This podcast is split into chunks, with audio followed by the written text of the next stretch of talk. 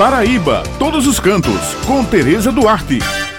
Bom dia, minhas amigas Beth Menezes, Josi Simão e meu amigo Maurício. Bom dia especial para todos os ouvintes que estão com a gente aqui no Jornal Estadual.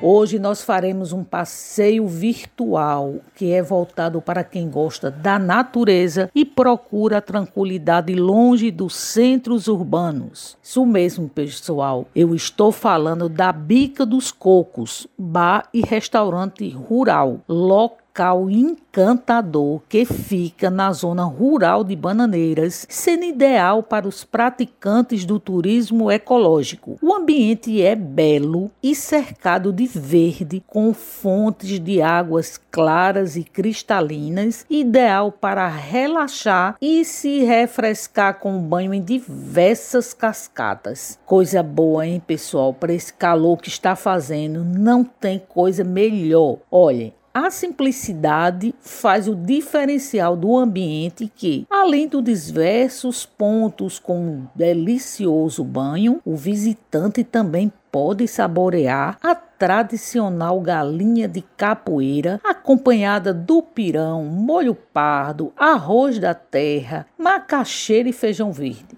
A decoração conta com a ajuda da Mãe Natureza e você poderá descansar em aconchegantes redes de dormir que estão armadas entre as mesas rústicas, em meio às plantas, frutos e flores do terreno que compõem o complexo do sítio Cocos. O lugar é ponto de referência nos roteiros turísticos. Os grupos são recebidos com muito carinho pela proprietária Dona Neném, que administra o local juntamente com seu marido Paulo e os filhos Vitor e Douglas. O restaurante rural Bica dos Cocos fica afastado do centro de Bananeiras e o acesso é feito por uma estrada de barro com bela contemplação à vegetação na zona rural, passando por diversos essas propriedades, para chegar lá pela estação Bananeiras e pegar logo em seguida a Rua de Barro à direita, seguindo sempre em frente. A natureza exuberante do Rio Bananeiras,